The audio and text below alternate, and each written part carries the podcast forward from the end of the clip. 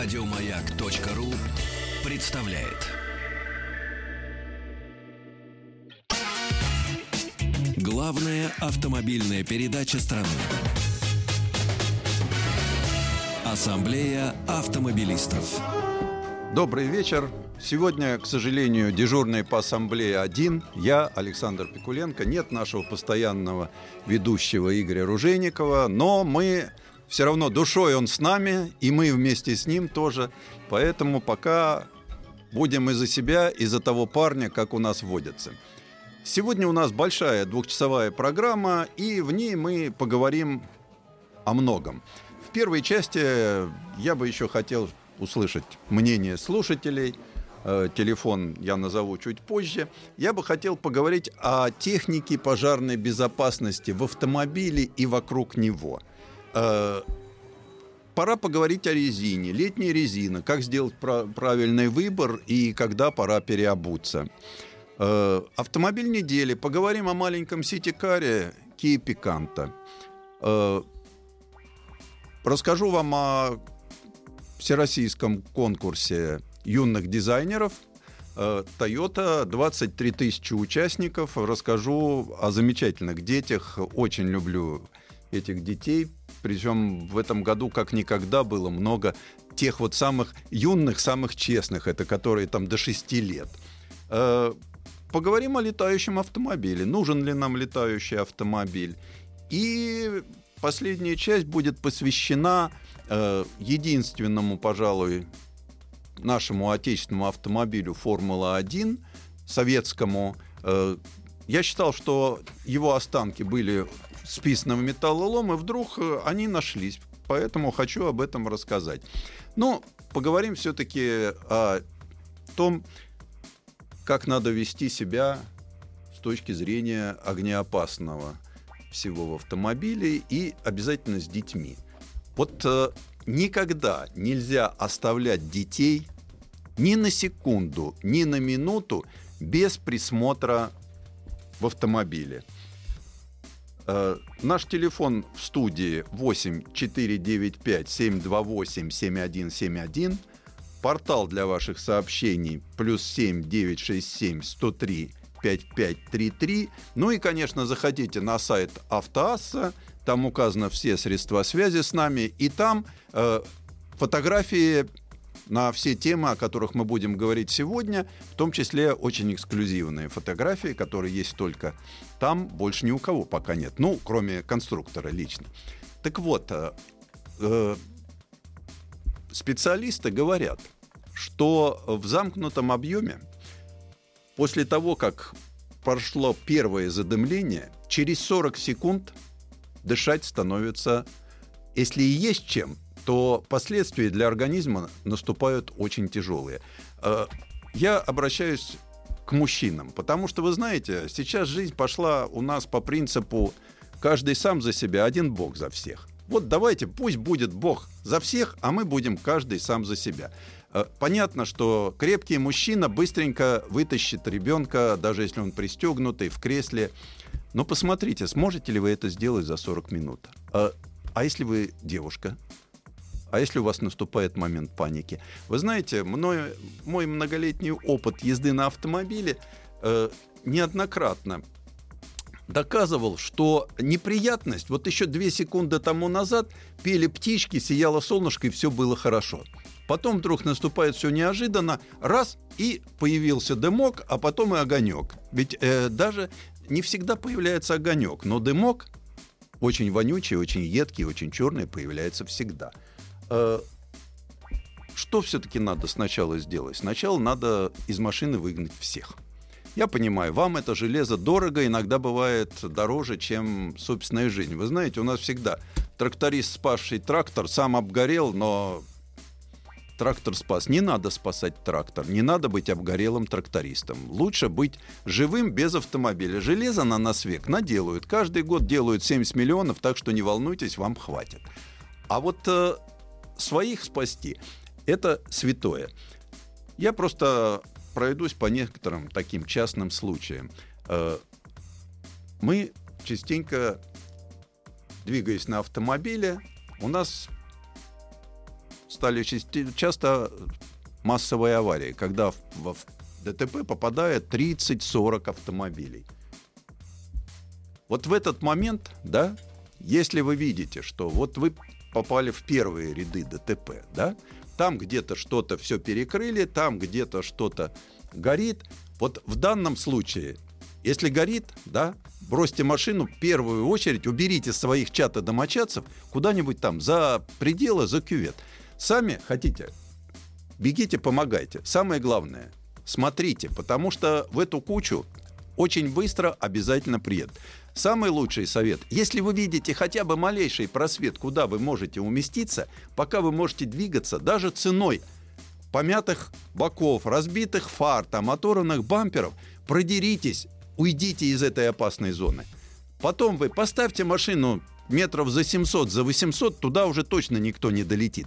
И потом вы можете побежать уже помочь. Но первое, что вы должны сделать, это вывести себя и своих домашних из зоны опасности.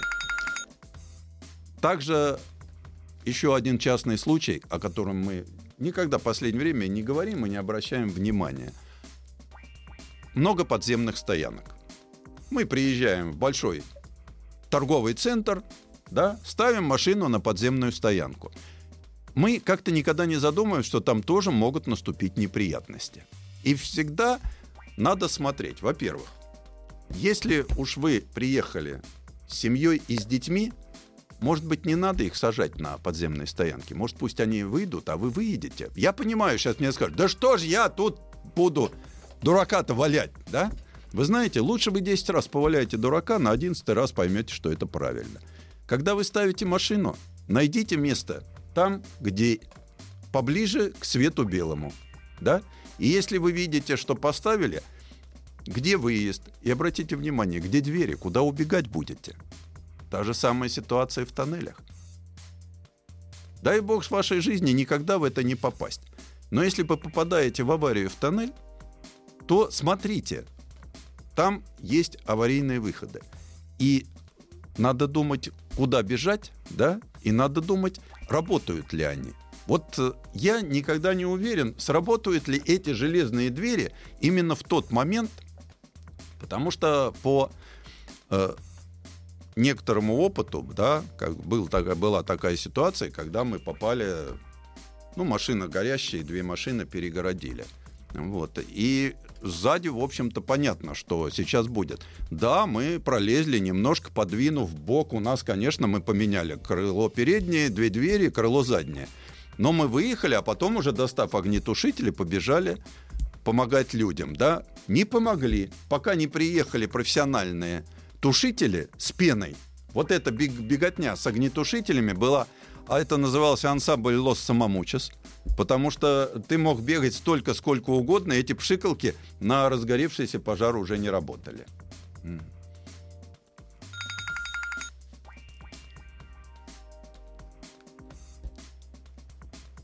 Алло.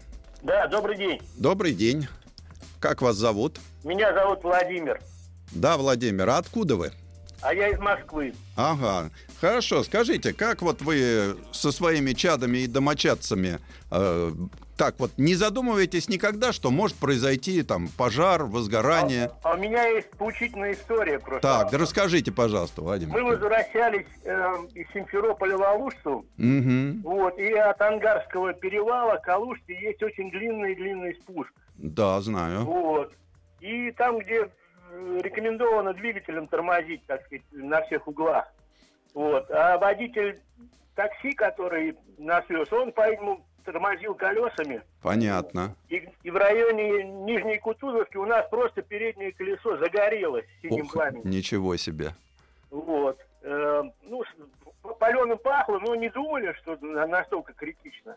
Угу. Вот. И в итоге мы встали, у него вообще не было огнетушителя у этого водителя. Замечательно. Вот. Значит, но появились мгновенно помощники с порошковыми огнетушителями. Угу. Вот. И где-то два или три попробовали, ни один из них не сработал просто. Да, это вот. чаще всего так и бывает. Вот. Один, один из них просто в руках водителя взорвался, рассек ему это, лицо. Ничего. Вот. Вот это... Да, и, и помог только четвертый водитель, у которого был совершенно нештатный трехлитровый э, углекислотный огнетушитель. Понятно. Вот, с помощью которого, так сказать, удалось я так... э, погасить пламя. Владимир, я так понимаю, что этот э, большой углекислотник просто был не куплен, а позаимствован с предприятия. Поэтому ну, и оказался. Знаю, вот он, у водителя большой машины он оказался. Да. Там. Да, а вы там были с семьей, с домашними? Да, да, был, э, ну не с семьей, была, была, была моя родственница с ребенком. Да. Ага, вы убрали их сразу из автомобиля да, подальше? Конечно, конечно. Вот конечно. Видите, правильно. Спасибо, спасибо, очень поучительно. А вот по поводу системы пожаротушения под капотом, я это полностью одобряю. Тем более, что они действительно срабатывают при аварийных температурах, и они действительно работают. Э, стоит это недорого, и поставить туда можно, но это как раз вот на тот случай, когда у вас горит моторный отсек. Современные автомобили очень сложные, они настолько энергоемкие. Если вы когда-нибудь увидите разобранный современный автомобиль, вы поразитесь тому количеству кабелей. Это такая, не всякая электростанция, что называется, с таким объемом проводов. Э, поэтому вопрос замыкания внутри нам все равно потребуется огнетушитель. Кстати, даже у нашей власти иногда пробиваются э, какие-то ростки разума. Я недавно услышал новую инициативу э, подмосковных начальников. Что их побудило? Мне непонятно, есть ли там какой корыстный интерес, есть ли действительно забота о людях. Ну, давайте думать о людях хорошо. Пробило их чем-то решили ограничить срок эксплуатации автобусов, занятых на перевозке, регулярной перевозке пассажиров. Малые автобусы у нас будут служить 5 лет, большие 7.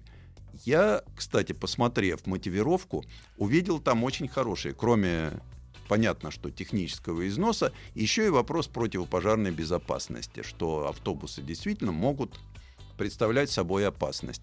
Э, конечно, придется нам за это заплатить, за постоянное обновление парка, э, потому что ну, стоимость автобуса не маленькая, билеты, цены на билеты вырастут. Но в целом надо тоже, опять же, я считаю, что выбирать из двух зол надо все-таки меньшее. А меньшее зло это тогда, когда мы возим и детей, и женщин на новых автобусах.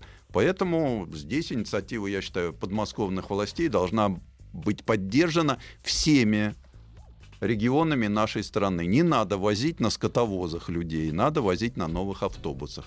Потому что у нас были случаи, когда загорались автобусы. Кстати, вот здесь поехали журналисты на учение по противопожарной обороне.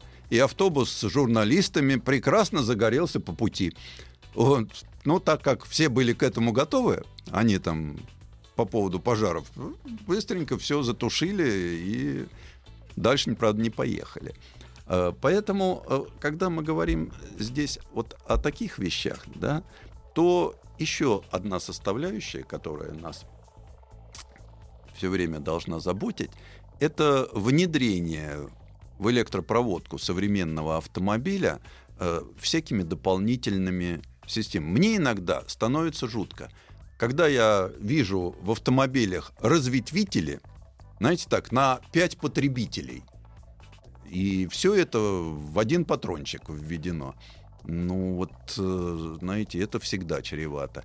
Когда народные умельцы могут понавешать столько проводов, что просто дурно становится. Я понимаю, когда это делается профессионально, когда это делается все по науке, а это одно. Но когда это делается кое-как, это совсем другое. Ну что, у нас есть звонок, наши слушатели тут пробиваются иногда.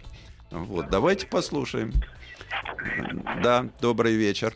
Алло, здравствуйте. Здравствуйте. Знаете, вот, слушаю вашу тему, э, и, знаете, могу сказать только одно. Что а вы очень... представьтесь, пожалуйста, чтобы нам удобно. А, Алексей, Москва. Мгм. Алексей, да, и что вы хотели сказать? Ну, вот, ну, вы знаете, как бы я сам мотоциклист, вот, не, ну, вот неда- Так. буквально недавно, вот, весной столкнулся с такой ситуацией, грубо говоря, там на Можайке машина, видать, как неправильно перестроилась, ее, э, ну, ударили, и она Так. перевернулась. Вот э, в такой ситуации, ну, как бы, мотоциклист, он ну, человек такой, вот, не смог не остановиться, просто, грубо говоря, подбежал, там уже народ толпится, Мгм. машины, которая перевернута на крыше, течет бензин, народ Так. толпится с сигаретами, стоит там, держит в руках огнетушитель, реально не знает, как его выдернуть чеку и начать использовать. Вот, ну, смешного. То есть, грубо говоря, я подбежал в полной экипировке, мото, выдернул за чеку, ну, вот, тут же, блин, отогнал народ, который стоит с сигаретами. Вот это Были- правильно. Ну, вот, потому что реально с машин течет масло, течет бензин, Мгм. ну, вот, народ не знает, что делать. Ну, тут же попросил там народ, который был с фомками, блин, ребят, откройте капот, потому что начала гореть под капот. Ну Э, да. Тут же человек там очухался в машине, блин, начал вылезать, и народ реально стоит, то ли боится, то ли еще чего-то. Ну, Я там да. подпер рукой дверь, помог человеку вылезти. Ну вот, и уже взял огнетушитель просто, и дву- двумя, да, порошковыми огнетушителями мы там начинающийся пожар смогли затушить. Понятно. конечно, Алексей, да. но это хорошо, вы мотоциклист. Вы все время готовы к неприятностям. Потому что я знаю, что два колеса очень дисциплинируют и постоянно держат тебя в тонусе. Тут я с вами согласен. У нас здесь еще другая немножко ситуация, как бы. У нас есть свое там волонтерское мотодвижение, Так. ну, даже там Мото Москва. И у нас бывает регулярное обучение тех же А, то есть, э, объясняют, что и как делать. Они и к- раз- добровольно к вам приходят-то или вы просите, ну, чтобы мы они пришли? да, они добровольно к нам приезжают. Вот, и мы, грубо говоря, знаем, что если машина горит, вот, Мгм. нужно потушить, обязательно вынуть аккумулятор, потому что это, это, это искра. Вот, Мгм. и все. И после того, как ты затушился, уже ничего не будет. Если не будет там людей с бычками, с Ну, картами, с естественно. прочее. Естественно. Хорошо, спасибо вам. Ну вот э, как раз та ситуация, о которых я говорил. У нас, к сожалению, вот это зевачество, не раз описанное в литературе всякими классическими писателями, оно сейчас присутствует э, с той разницей, что раньше просто стояли, смотрели, а теперь еще и включают телефоны. Вот э, если вы человек разумный, ну, homo sapiens, а не тот homo vulgaris, который на все это смотрит с точки зрения зеваки, э, вы должны убрать машину близких оттуда, а потом, потом туда бежать при условии, что вы реально понимаете, что вы можете. Вот человек рассказал историю житейскую, но оказалось, что за ним стоит опыт каких-никаких, но учений. И поэтому, если вы действительно хотите, побалуйтесь вместе с детьми, особенно с мальчишками. Но потушите вы чего-нибудь. Сами же подожгите и немножко потушите, но только с соблюдением всех мер безопасности. Э, Дети будут счастливы, вы освоите огнетушитель.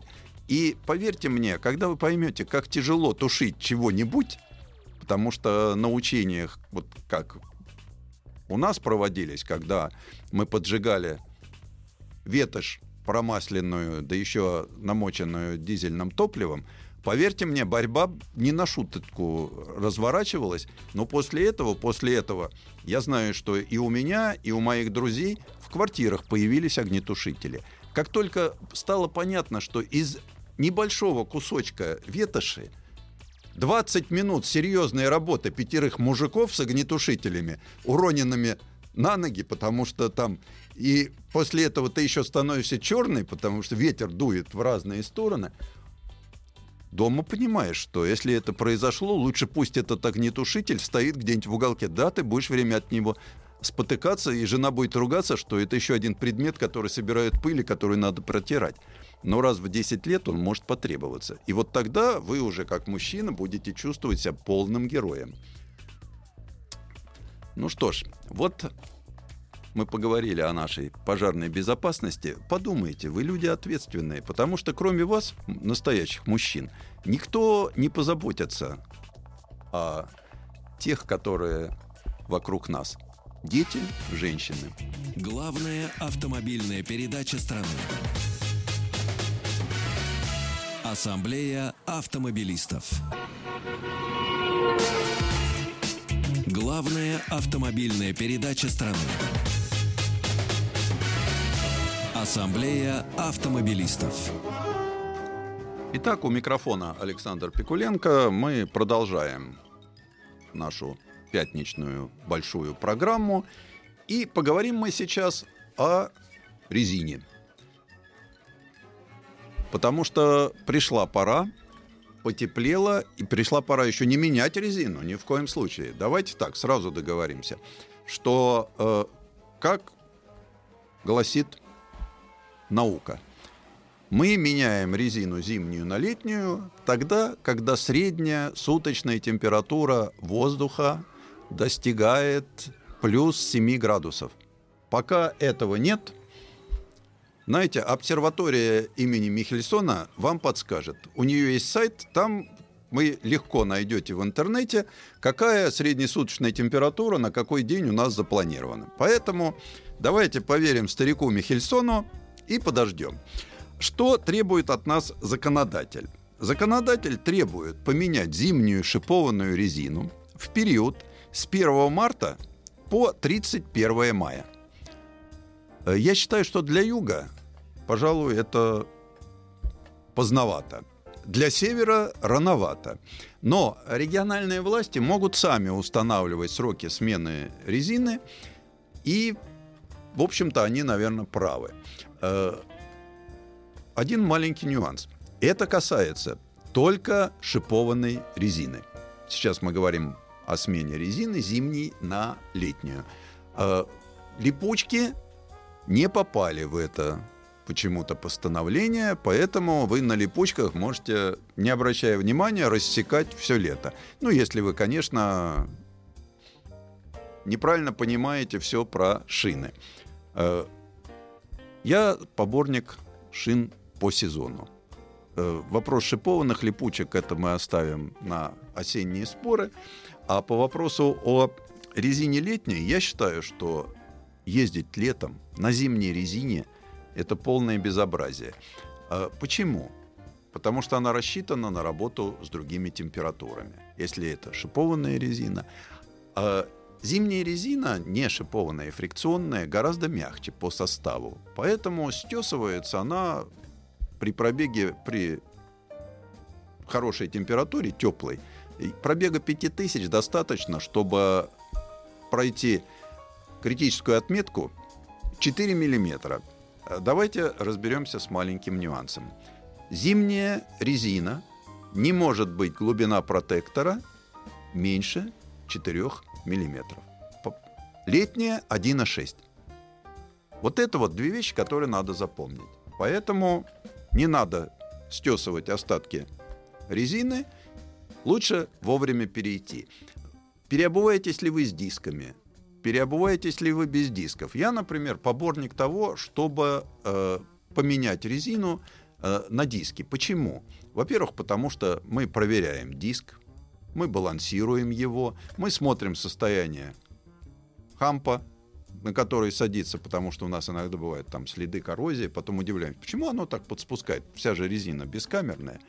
И вот такие вот нюансы, они лишний раз заставляют нас, а, посмотреть, что у нас с диском, в каком состоянии у нас резина, и самое главное, мы балансируем колеса, а так как колеса сейчас становятся все больше и больше, и колеса становятся все серьезнее и серьезнее, э, балансировка нужна хорошая, динамическая, и часто вот я смотрю уже на подножной резине грузики-то добавляются и добавляются.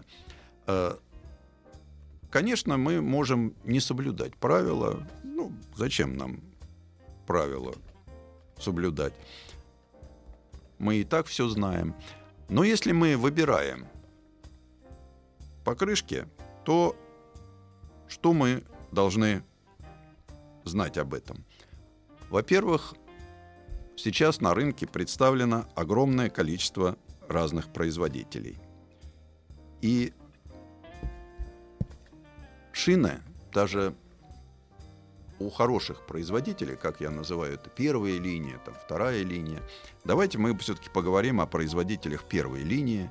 Э, даже у них, скажем, в одном и том же, одна и та же модель выпускается от 40 до 60 размеров.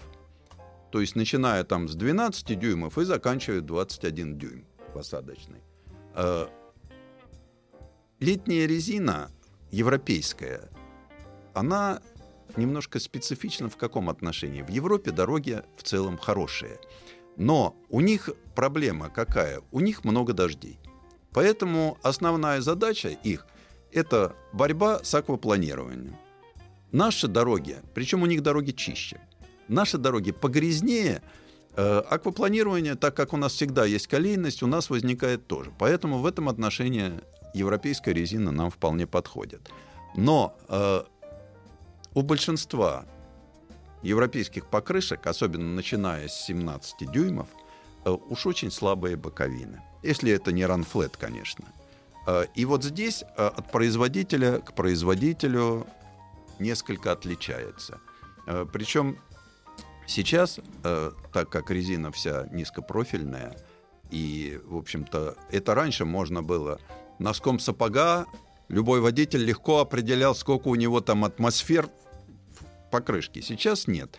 Поэтому, если есть возможность, да, ну, у части автомобилей мы знаем, что есть уже постоянная слежение, система слежения давления в шинах.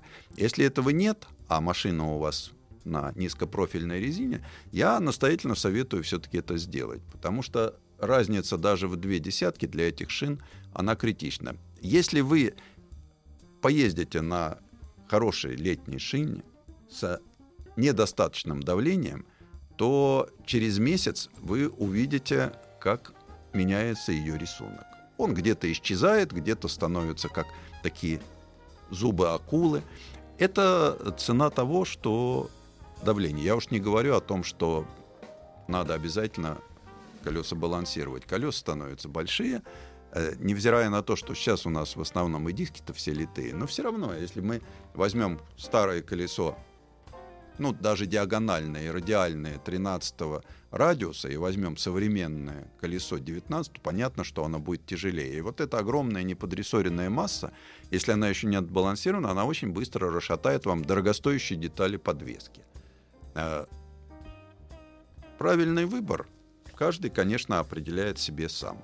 Я вот э, из последних таких э, испытаний, когда можно было попробовать шину, причем не только субъективно, но и объективно, то есть когда стоит прибор, когда есть полигон, когда есть возможность на площадке, залитой водой, когда есть возможность на абразивном, когда можно проехать в повороте и посмотреть на приборе. Э, лишний раз убедился, насколько близки э, шины производителей и шины референсные. Даже когда производитель, представляя новую шину, ему же хочется выглядеть красиво, референсную шину иногда берет другого производителя, и на поколение, а то и на два. До того все равно видно, насколько они близки. Э, это не всегда заметно. Я знаю людей, которые мне всегда доказывают, что ну я вот буквально вот чувствую вот если ты не профессиональный гонщик, который не привык работать вот в критических ситуациях, ты вот это 10% скольжение вряд ли почувствуешь. Потому что в основном, в основном э, настолько качественно сблизились сейчас шины хороших производителей, что все в нюансах. Хотя, конечно, есть лидеры. Я, например, вот попробовав размерность 17 дюймов, 225 на 45, просто пользуюсь этой резиной, понимаете, да, профиль 45 современный. Я все-таки на первое место поставил Michelin Pilot Sport 4. Именно 4, не 4. S, я понимаю, что сейчас мне знатоки тонкие скажут, но уж S-то, конечно, да, вот не знаю. Мне вот именно четверка Мишлен, и несмотря на то, что, наверное, она, конечно, дороговато для... Но если вы пользуетесь 17-дюймовыми колесами, это жизненно необходимо. Э, следующий я бы поставил Conti Premium Contact 6. Это шестое поколение шин. Очень неплохая шина и тормозит хорошо, но э, типично континенталевские заморочки попискивает. Э, писк, э, понятно, что это не критично. Ведь, как правило, говорят, вот если шина запищала, это уже близок критический момент, после чего машина сорвет. Вот Контин начинает пищать гораздо раньше, чем что-то еще произошло. С одной стороны, может быть, это плохо. С другой стороны, это нормально, потому что это пугает клиента. Вот э, как раз и у Мишлен, и у Конти э, хорошие боковинки. Это заметно. На третье место я поставил любимую свою резину. Это Pirelli Pizzero. Э, очень хорошая резина, породистая резина, откатанная на хороших машинах, которая прекрасно работает во всех условиях. Ну, за исключением такого, когда трактор выехал с поля, натаскал жидкой грязи. Ну, будем говорить, что так. Э, но у Пидзера слабая боковина откровенно слабая боковина. Малейшая ямка, малейший задел бордюрчик получил грыжу, резина дорогая. Резина стоит приличных денег.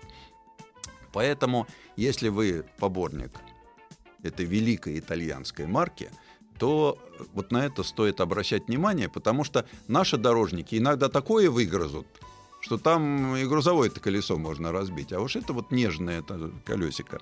Э, что бы еще?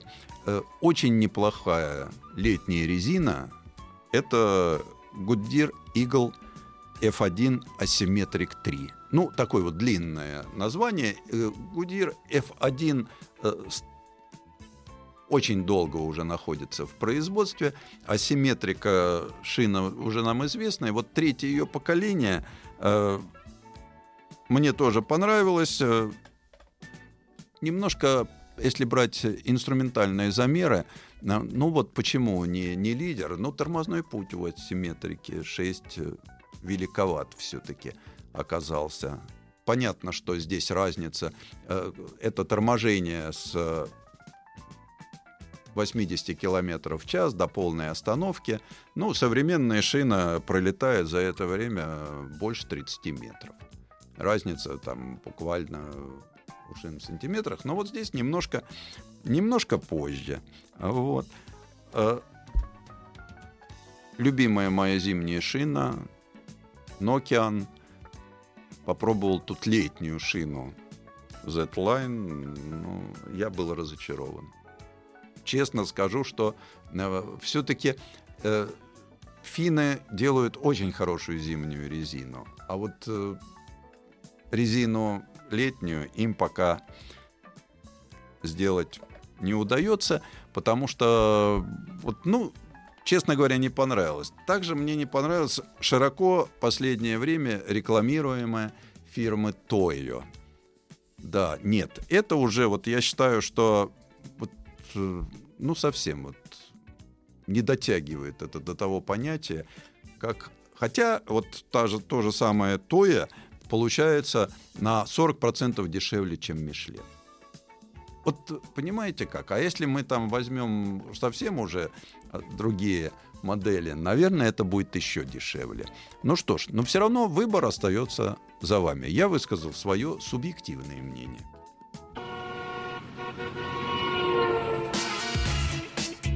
Главная автомобильная передача страны.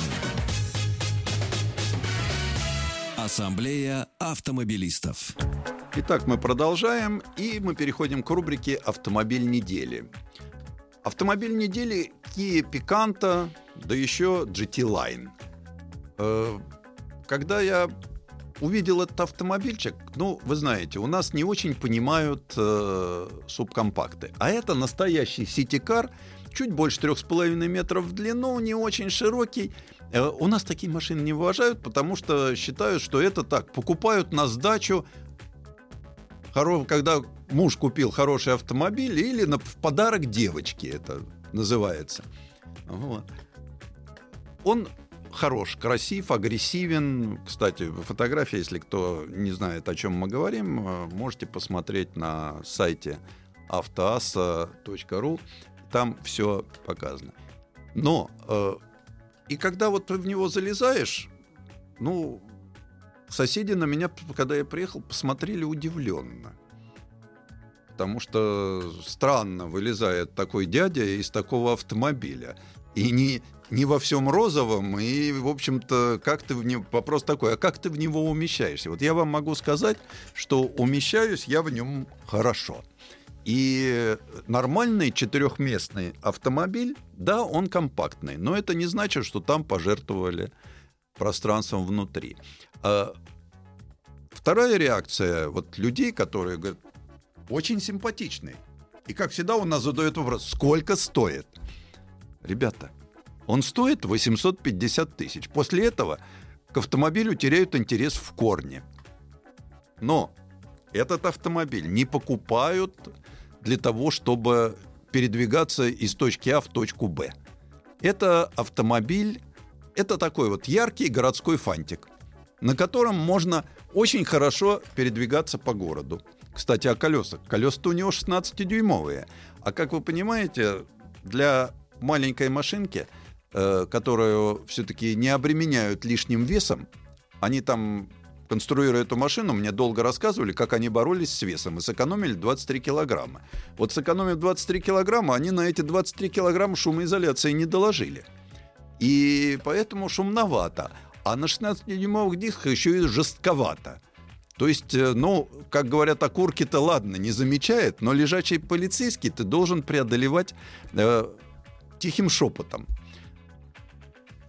багажник, ну, для того, чтобы съездить в воскресенье, скажем, в магазин, наверное, этого хватит. Для того, чтобы отправиться в путешествие к морю, я такую машину не рекомендую. Идите за эти деньги, купите какой-нибудь Kia Rio и будьте счастливы багажником и большим салоном.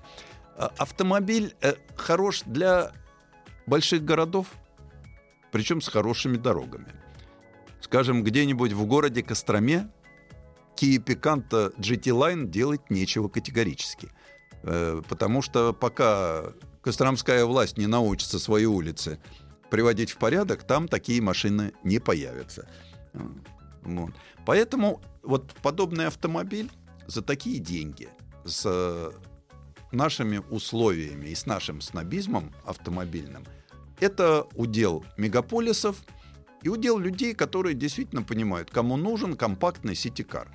А с точки зрения внутренней наполненности у него есть все. Камера заднего вида, большой 8-дюймовый дисплей, обогрев лобового стекла, зеркал и даже руля. Вот понимаете, вот ведь для женщин очень важно обогрев руля. Мы-то крепкие, мозолистые руки можем положить на что угодно, как показывает практика. А вот женщинам все-таки приятно, когда можно взяться за что-то теплое. А моторчик, да, 1,2, 84 лошадиных силы. Ну что ж, этого достаточно для того, чтобы хорошо ездить. Но давайте оставим этот автомобиль слабому полу. И дай бог, чтобы у него была такая сумма на такую машину. Главная автомобильная передача страны. Ассамблея автомобилистов. Супротек представляет главную автомобильную передачу страны. Ассамблея автомобилистов. Супротек. Добавь жизни. Итак, мы продолжаем нашу пятничную программу. Мы добавляем жизни, детства, радости Потому что сейчас я вам расскажу о потрясающей такой вот потрясающем событии, которое не первый год уже проходит, но Россия в нем участвует не с самого начала, а так это э, всемирный конкурс юных дизайнеров под эгидой фирмы Toyota. А, проводится это по всему миру. Мы здесь, ну вот у нас в этом году собрали 23 тысячи работ. Из них э, в финал вышло 500. Я как член жюри, а в жюри там собираются серьезные люди, в отличие от меня. Например, там Лисан Уйтяшева, или э, наша знаменитая ралли-рейдовая мотоциклистка э, Анастасия Нифонтова. ну, замечательный человек. Владимир Пирожков, наш потрясающий дизайнер. Э, Никита Розанов, э, профессор в Строгановке. Игорь Овчинников, человек, который рисовал мультфильмы всем известные. Ну, в общем, много таких интересных людей в жюри, и они с полным серьезом к этому относятся, э, с большой строгостью. Так вот, у нас 23 тысячи работ было представлено на конкурс, а, например, во Вьетнаме 800 тысяч. За всю историю этого конкурса уже не один юный дизайнер, который пришел э, сюда в самом младшем возрасте, а вот тут э, у нас от 0 до 6, потом от 6 до 10, от 10 до 15. Э, некоторые уже вполне серьезно работают и, и делают интересные вещи. И здесь в этом конкурсе, э, чем мне нравится, конечно, жюри достается, потому что надо все это посмотреть, надо. Я отношусь к этому серьезно по одной простой причине. Э, дети, дети, особенно в младших группах, они очень честные и очень непосредственные. А здесь нужно э, ведь не только нарисовать, а нужно еще э, разъяснить, чего ты нарисовал нужно придумать идею к этому автомобилю. И вот видно, как меняются от младшей группы. В средней появляются уже так, влияние, тлетворное влияние родителей. А в старших группах они неожиданно некоторые становятся откровенно конъюнктурными. Это уже влияние общей среды. Э, поэтому я больше люблю, конечно, самую младшую группу. И вот здесь, например, вот мне понравился э, победил в младшей группе э, Тимофей Филатов из Иванова, 7 лет. Он придумал автомобиль варенье. Вот такая штука. Автомобиль для производства банок с вареньем, который делает варенье прямо на полях. Вот. Я очень зауважал Софью Карандашеву, 10 лет из Москвы потому что она придумала, не знаю, что толкнуло. Это, видно, все-таки э, такое очень сострадательный автомобиль. Моя машина помогает сохранить и спасти жизнь младенцев, рожденных раньше срока. Э, откуда у девочки в 10 лет вот, такое, вот такая сострадательная идея? Не знаю. Вот. А вот э, Яна Кузьмина из Ульяновска, 14 лет, она сделала IQ-кар. Машина для развития у детей внимания, сообразительности и логики. Вот. А еще был один, он не попал, правда, в лидера, но я обязательно должен про него сказать, потому что это девочка, которая э, придумала машину для тех, у кого нет пап. То есть машина, которая вполне заменяет папу. Она, видно, такая вот. Ну вот, понимаете, это уже крик души. Вот. Или вот Алиса Миронова, 15 лет, из Нового Уральска. Это то, о чем я говорил.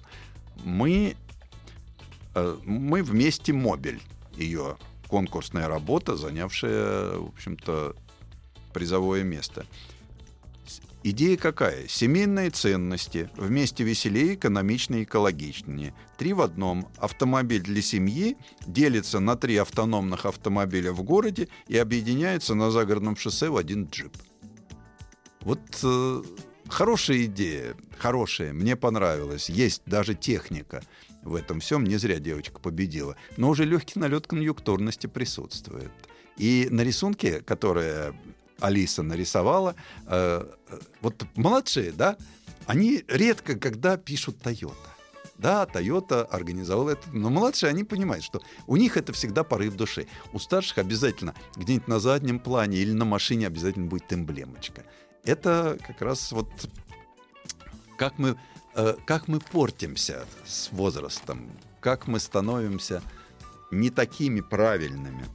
А вот, например, э, Софья Дмитриевна, Дмитриева, 6 лет из Тюмени. Вот замечательный ребенок. Садово-уборочная машина моей мечты.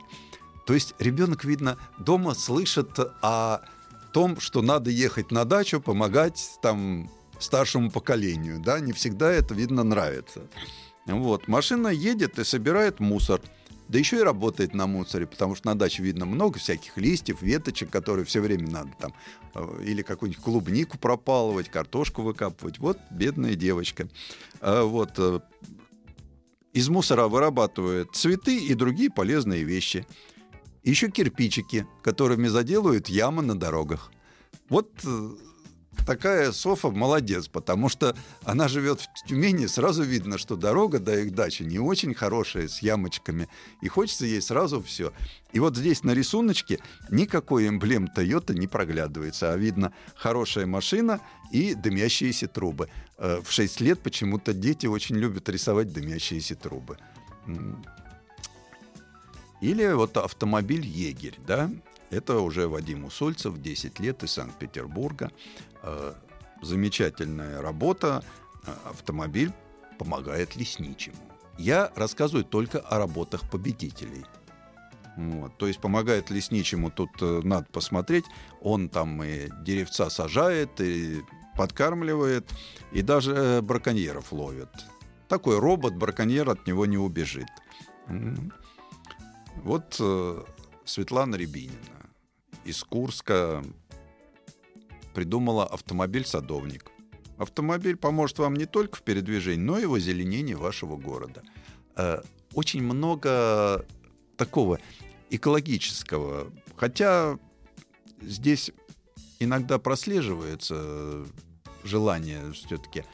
Они понимают, что конкурс, он определяет некие тенденции.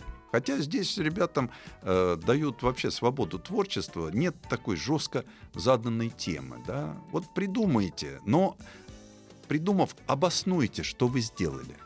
То есть это не то, что вот нарисовали, зачем вы это нарисовали. А, и вот здесь очень много внимания удает, уделяется экологии. Они слышат, да? Ведь э, все эти юные дизайнеры, а, они привносят очень много того, что переваривают там в семье, в обществе. И те, есть некоторые рисунки очень красивые. Потому что, ну, все по-разному. Кто-то, конечно, рисует, вот видно, мальчик, он технарь, ему главное технику, пейзаж не важно. Есть э, дети с хорошей э, подготовкой. Там прорисованы все детали, это действительно красиво. Но э, побеждают те, кто не только красиво нарисовал, да, иногда вот смотришь на такую работу, ну, понимаешь, что вот ребенок так вот нарисовал там ручки, ножки, огуречек, получился человечек. Но идея у него светлая, и вот ему хочется поставить, а там у всех членов жюри есть 5 баллов, и мы распределяем там это все. Вот и хочется поставить ему максимальную оценку. Ты можешь немножко снизить оценку за технику, но ты обязательно поставишь... Вот я очень люблю идеи. Вот я всегда ставлю детям оценки именно за идеи. Не люблю... Вот конъюнктуру, к сожалению, не люблю. Цинично я, наверное. Но вот за это взрослым, да, за это откровенно оценка, конечно, снижаю. Но самое интересное, какая радость, ведь э, дети собираются, и финал проводится в Китбурге, э, в нашем старом детском мире. И там, конечно, после того, как их наградили, начинается очень веселая жизнь. От катания на пожарной машине до поедания э, безобразного количества сладостей э, под таким строгим взором родителей, которые потом не выдерживают, и эти же сладости, большой торт тоже начинают там есть, потому что когда всех наградили, и сходит потом такой большой общий снимок, и сходит и стоит поднос со всякими красивыми сладостями, и все эти сладости могут взять. Как сказала одна маленькая девочка, увидев это все, сказала, я все это могу попробовать. На что мама, так оглянувшись, сказала, ну да, конечно. Думаю, да, разговор дома будет серьезный. Ну, а в основном, конечно, здесь еще в этом конкурсе чем хорошо? Э, когда тебя замечают, ведь потом, потом победители едут уже на всемирный финал в Японию. И там э, те, кто действительно талантлив, они получают поддержку. Они получают поддержку в своем дальнейшем развитии. Они потом учатся. Главная автомобильная передача страны. Ассамблея автомобилистов.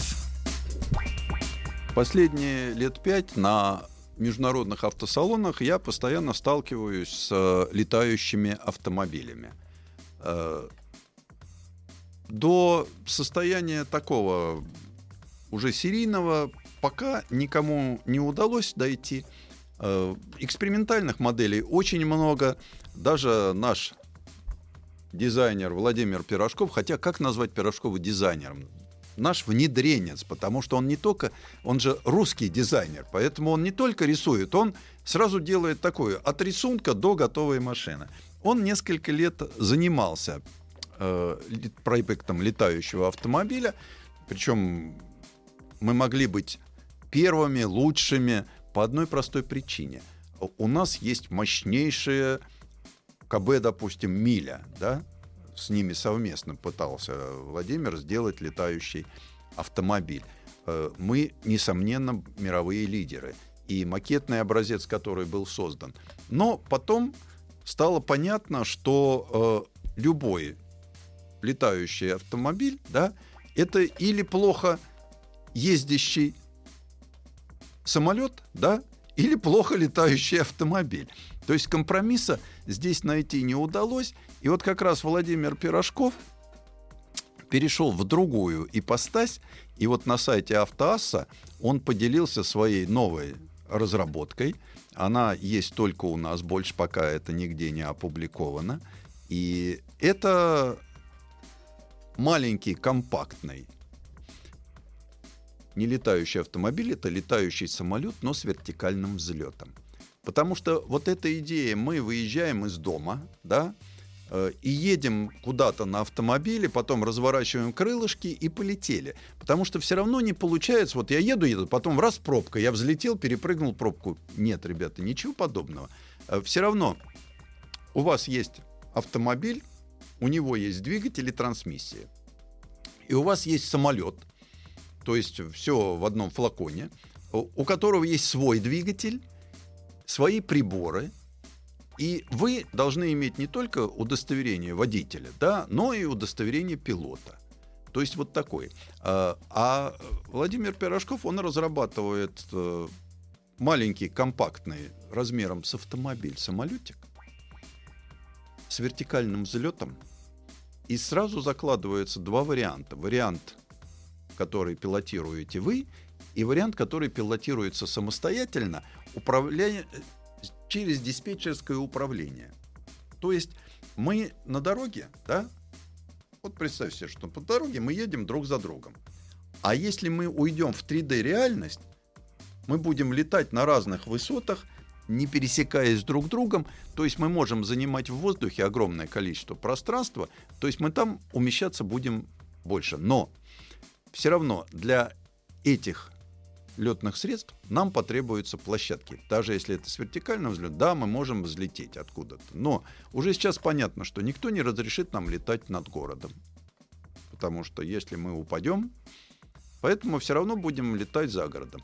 И э, почему эта идея у Пирожкова? Потому что он говорит, что это не для Москвы. Это прежде всего для наших бескрайних просторов, которые безлюдиют просто на глазах. И зачем нам ради каких-нибудь там сотни тысяч человек бить магистраль о шести полосах, да, когда проще поставить небольшое количество оборудованных аэродромов с э, большой системой э, связи, которая могла бы всем этим управлять. Потому что я понимаю, что на сегодняшний день я просто поинтересовался, сколько стоит получить удостоверение пилота-любителя на таких вот маленьких самолетиках 2 миллиона. И сам такой самолетик будет стоить 22 миллиона. Поэтому это дорого. Ну, тут государство, если оно жаждет, чтобы мы заселились там, где жить уже некому, ну, значит, должно пойти навстречу. А из тех вот э, компромиссных конструкций, потому что мне идея Владимира Пирожкова нравится больше – и я очень хочу его заполучить в гости, как мы бы с ним обсудили это здесь в эфире, потому что, да, я поисковые конструкции, причем она проработана, и имея нашу мощнейшую авиационную промышленность, сделать это, поставить в серию труда никакого не представляет. Просто тут понятно, что нужна концепция. А вот э, эти машины из большого количества летающих автомобилей сейчас ближе всего к реальному использованию три. Это первое из них американская террафуга, машина, которая в этом году получила, наконец, сертификат летный. А для автомобильного движения их сертифицировали уже 4 года тому назад. Но очень долго э, сопротивлялись власти, которые отвечают за летное. У американцев эта машина найдет свое применение. Почему? Потому что на территории Америки огромное количество маленьких аэродромчиков. Э, везде работает связь. Вот. И вот эта тарафуга, любимая их, вот я поставил эту фотографию на сайте Автоасса, это там, где она заправляется на обычной заправке. Почему? Потому что один, мотор, который приводит в движение ее в качестве автомобиля, он действительно работает на автомобильном бензине. Но у Тарафуги еще один маленький нюанс. У него и тот мотор, который приводит в движение ее в воздухе, тоже работает на автомобильном бензине. У нее складывающиеся крылышки, она прилетает, то есть ездит, э, она немножко, конечно, неуклюжая и неудобная, и по дизайну внутри мне не нравится. Вот не удается создать лаконичный дизайн э, летающего автомобиля, потому что как-то все то, что я видел, они немножко не такие. А вот. Но здесь уже становится лучше. Это вот такой первый автомобиль Тарафуга, который реально летает, то есть я своими глазами видел ее не только на земле, но и в полете. Вот. Так как она экспериментальная, конечно, никого э, не взяли. Если разрешили посидеть и прокатили по земле, то в воздух никого не взяли пока, потому что я ее видел несколько лет назад. И это э, тот образец, который ближе всего, и на сегодняшний день терафуга по цене получается, пожалуй, самым дешевым летающим автомобилем – на нее, в общем-то, обещают, что в ближайшее время начнут принимать заказы, а так как американцы имеют очень много пилотных удостоверений на легкую такую моторную технику, я думаю, что это будет лидером. Ассамблею автомобилистов представляет Супротек. Супротек представляет главную автомобильную передачу страны. Ассамблея автомобилистов. Супротек. Добавь жизни. Итак, мы продолжаем нашу программу. У микрофона сегодня дежурный по ассамблее Александр Пикуленко. И говорим мы про летающие автомобили. Э, те, которые ближе всего находятся к серийному запуску. Э, мне тут э, спрашивают, сколько стоит автомобиль. Вот из тех трех, о которых я рассказываю, самые дешевые пока Terrafuga 300-400 тысяч долларов. Э, Палви пока цену не определил, но где-то обещают до полумиллиона евро. А вот словацкий аэромобиль получает самый дорогой, у них вроде как цифра в полтора миллиона евро, но он зато с катапультой. А, то есть можно катапультировать, если что не так. В том числе, я не знаю, работает ли она. Меня всегда в этом случае интересует, а на Земле она работает, эта катапульта? И вот э, вернемся к э, второму автомобилю, который сертификат летный получит в ближайшее время и начнет принимать заказы, это голландские Полви Либерти. Э, очень интересная машинка, причем сделана она э, с гидравлической подвеской, поэтому, э, когда она едет по дороге, в поворотах она наклоняет корпус. Вот. Там дальше она раскладывает крылышки, и у нее для взлета, в принципе, нужно всего 30 метров твердого покрытия, чтобы взлететь. Э, интересная машина получилась. Э, по-европейски дорогая, но изящная, очень красивый. Опять же, на сайте Автас э, сложно рассказать про самолет, который будет... Есть все, и даже внутренний интерьер. Много авиационного. К сожалению, чтобы получить летный сертификат, производители просто обязаны выполнить целый ряд специфичных требований, которые не только э, автомобильные, но именно авиационные. Это касается и кресел, и приборов, и руля, э, и всего остальных органов управления. Так вот, э, у э, Palvi Liberty тоже два мотора. Один из них 100-сильный, тот, который приводит ее в движение на земле, и другой 200-сильный, который тащит ее в воздухе. Причем вот я обратил внимание, что сейчас схема э, летающих автомобилей, она отработана. То есть это с толкающим вин- винтом, э, такая сзади бескилевая, ну такой двуххвостка ее я бы назвал, вот, и крылья прямые, то есть это практически э, такие вот планеры были раньше. То есть все по авиационному понятиям все очень простенько.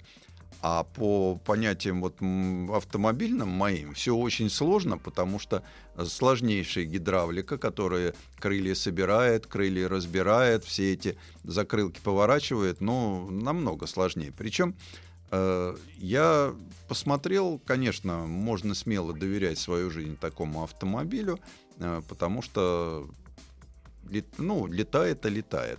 А Третий автомобиль. Это, на мой взгляд, сегодня наиболее отработанная конструкция, она наиболее сложная. Это словацкий аэромобиль. Э, Они, к сожалению, немножко вынуждены были задержаться в своем развитии, потому что машина упала на летных испытаниях. Но пилот катапультировался и даже не пострадал. То есть даже вот такой, казалось бы, как у нас в автомобильном мире принято краш-тест, они прошли. И это уже говорит само за себя, что значит, э, машина близка к серийному производству. Э, Аэромобиль, он еще и красивый. Вот из тех трех, которые представлены, если отбросить вот новую летающую технику Пирожкова, но у Владимира вообще дизайн потрясающий. Не зря э, он самобытный, но с легким налетом итальянской школы. Это всегда дает очень чистые линии, и э, он еще умудряется э, найти совершенно э, необыкновенный функционал в своем действии. Так вот, э, э, словацкий аэромобиль, он наиболее красивый. Видно, все-таки в нашей славянской душе есть некая тяга к совершенству. И вот здесь эстетическое совершенство автомобиля, э, оно получилось. Э, Там примерно то же самое. Есть э, мотор для движения по земле, трансмиссия, есть все для движения в воздухе. И самое интересное, что на аэромобиле развитая система автопилотируемая. Э, То есть он может сам взлетать и сам садиться. Ну и, соответственно, а уж самому лететь это вообще не проблема. Э, Почему эта машина получилась такая дорогая? Потому что здесь конструкторы э, заходят уже в такое, в далекое будущее, когда такие автомобили, они будут э, как автопилотируемо ездят, так и автопилотируемо летать. Это вот три конструкции, которые наиболее близки. Есть еще одна конструкция. Это квадроцикл с мягким крылом. Можно его назвать летающим автомобилем? Ну, в принципе, если так уж по гамбургскому счету, да. Потому что вы едете на квадрике, потом разворачиваете это вот параплан, с горы разгоняетесь и полетели. Ну, то есть вот как на обычном дельтаплане, только на дельтаплане человек сам бежит и взлетает, а тут он все-таки едет и взлетает. Э, Для этого летающего средства даже не нужно никаких специальных там систем управления. Потому что, ну, все на параплане знают, как летать. Просто к это, это к параплану прицепили квадрик. Компромиссная конструкция, как все они, но имеет место быть. Есть еще несколько э, доведенных до ума поисковых конструкций, э, в том числе и автопилотируемых. Тут даже мы отличились. Мы сумели дубайским полицейским дать на испытание квадрокоптер нашей разработки автопилотируемый. Это, в общем-то, тоже можно гордиться, только непонятно, почему не нашим полицейским дали, а каким-то дубайским. Э, есть э, летающие автомобили а, на реактивном ходу. То есть у него поворачивающиеся реактивные двигатели, он взлетает на них, потом они поворачиваются, он летит прямо. Э, какая-то вообще фантастика, не знаю, но это все такое состояние совсем экспериментов. Вот, поэтому вот только три близких к серийных конструкций и четвертое параплан, который уже летает, и такое может сделать каждый, это называется. У нас ведь э, в свое время э, увлечение дельтапланеризмом привело к тому, что дельтаплан делали сами. Вот здесь параплан можно сделать сам. Э, зачем будущее? Вот мне как раз вот будущее, которое спрогнозировал э, конструктор пирожков гораздо ближе. Почему? Потому что за этим стоит понятная мне идея. Потому что вряд ли мы построим огромное количество аэродромов. Но у нас людей столько нет. Вот. Вряд ли мы сделаем такую развитую диспетчерскую службу, чтобы они опускались, представляете, они проводят какой-нибудь Боинг, да, а тут летите вы и говорит, диспетчер, я тут вот, вот взлетаю, дайте мне там, как у них это называется, вот эту высоту, и я туда полечу. Я представляю, что диспетчер, которому надо разводить три самолета, что он скажет еще, когда вся эта мелочь пузатая полезет к нему. Поэтому, а создавать какую-то отдельную, поэтому нет. Поэтому вот то, что придумал Владимир, это ближе, потому что вы поднимаетесь, в автопилотируемом варианте и передвигаетесь в автопилотируемом. Но, возможно, в каких-то условиях вам дадут подержаться за эти ручки, и то, если вы умеете. Хотя я считаю, что не нужно ручек. Вот сразу от ручек лучше сразу отказаться. Ну вот, просто, как всегда, у нас сейчас, чтобы какую-то идею реализовать, нужно еще, чтобы она была двойного назначения – Поэтому, когда вы видите, что нарисованы ручки, это значит э, двойного назначения. Наверное, милитаристы попросили, как всегда у нас. Ну, что ж поделать, Королев тоже в космос запустил. Сначала ракету запустил, а потом ему разрешили собачек. Вот, поэтому ну, сама система наша, она только так работает. Но я бы вот с моей точки зрения, себе аэромобиль бы не купил. Но я знаю столько увлеченных небом людей, которые такую машину готовы были бы приобрести. Ну, за исключением мажоров, которые просто... Вот ни у кого нет, а у меня есть. Я вот езжу, раз, потом крылышки расправил на собственном там и полетел. Э, да, спрос на подобный нишевый продукт, конечно, будет. И понятно, что он должен быть дорогим, потому что иначе как? Мы его не любим, а он тоже купил. Нет, это немножко испортит. А в целом, в целом, вот по тем разработкам, я думаю, что все-таки это тупиковый вид развития. И полностью согласен здесь э, с людьми, которые это прошли, и пришли к выводу, что любая компромиссная конструкция, она имеет больше недостатков, чем достоинств. И здесь поэтому я вижу то же самое, что летающий автомобиль — это плохой автомобиль. С точки зрения самолета не мне оценивать, я доверил бы другим специалистам, те, кто что-то понимает в летающей технике. Но в целом я думаю, что это не более чем, так сказать, фантазия. Ведь э, идея-то не нова. Первый летающий автомобиль еще Генри Форд планировал запустить в 1941 году. Война помешала.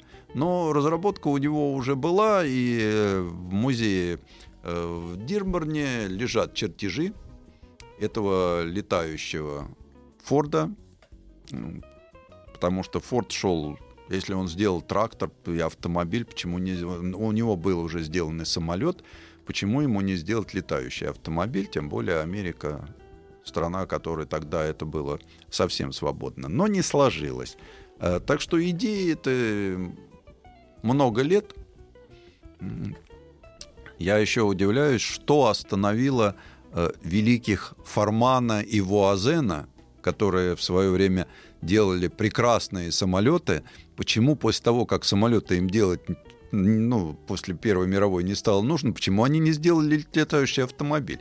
И Форман, и Вуазен сделали неплохие автомобили. Но самолет, летающий автомобиль почему-то у них не срослось. Вот видите, так мы немножко сразу ушли в историю. Вот. Ну что ж, на этом с летающими автомобилями мы закончили. Главная автомобильная передача страны. Ассамблея автомобилистов. Ну что ж, мы продолжаем. Вот есть такое расхожее выражение «рукописи не горят». Вот к автомобилям часто это не относится, и я, зная историю отечественных автомобилей, э, считал, что много утрачено. И к моему удивлению, буквально за последние 20 лет, когда интерес к старым автомобилям возник, из небытия выползло огромное количество техники, которые, я считал, что остались только на фотографиях или в кино. И вот э, буквально несколько месяцев тому назад я с удивлением узнал, что из небытия вернулось еще останки еще одного уникального автомобиля. Причем останки достаточно в количестве, чтобы автомобиль, в принципе, можно было бы восстановить. Это, э, пожалуй, такая была первая и единственная попытка создать в Советском Союзе настоящий автомобиль Формулы-1. Э, на автомобильном заводе Ленинского комсомола, который тогда назывался Московский завод малолитражных автомобилей, э, под руководством большого талантливого конструктора Александра Федоровича Андропова работал Игорь Александрович Гладилин. Человек, увлеченный спортом и вокруг себя объединивших такой людей неравнодушных.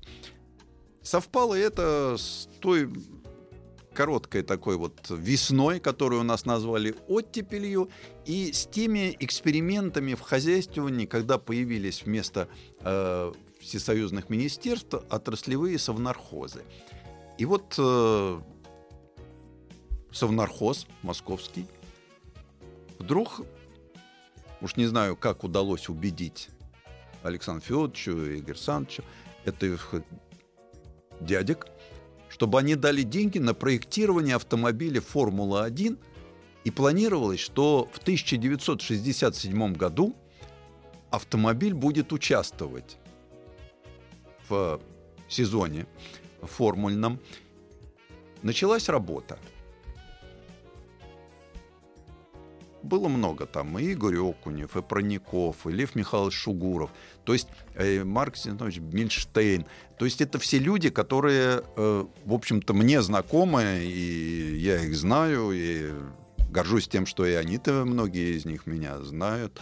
Э, часть из них дожила, слава богу, до наших дней. Вот.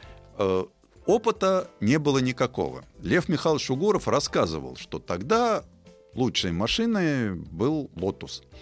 А ни размеров, ничего. И, говорит, попросили тех, кто работал в Англии, там автоэкспортовских, чтобы они нам поснимали.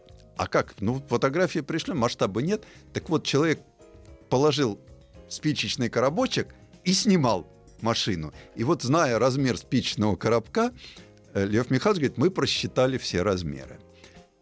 И как раз вот был создан автомобиль, причем на основе вот этой конструкции, которую Лев Михайлович перерисовал, э, были созданы два москвича Г5, которые участвовали в соревнованиях.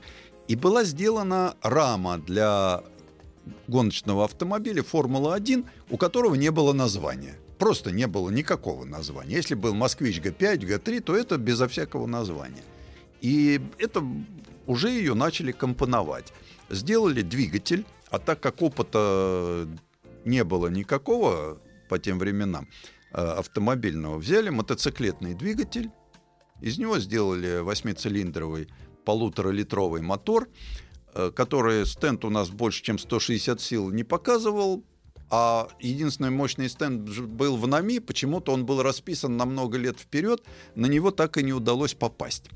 И вот это была огромная эпопея, потому что э, делали детали, некоторые э, обращались там, заказывали, да, а некоторые детали просто ходили и договаривались. Везде были энтузиасты автомобильного, где-то там на почтовых ящиках.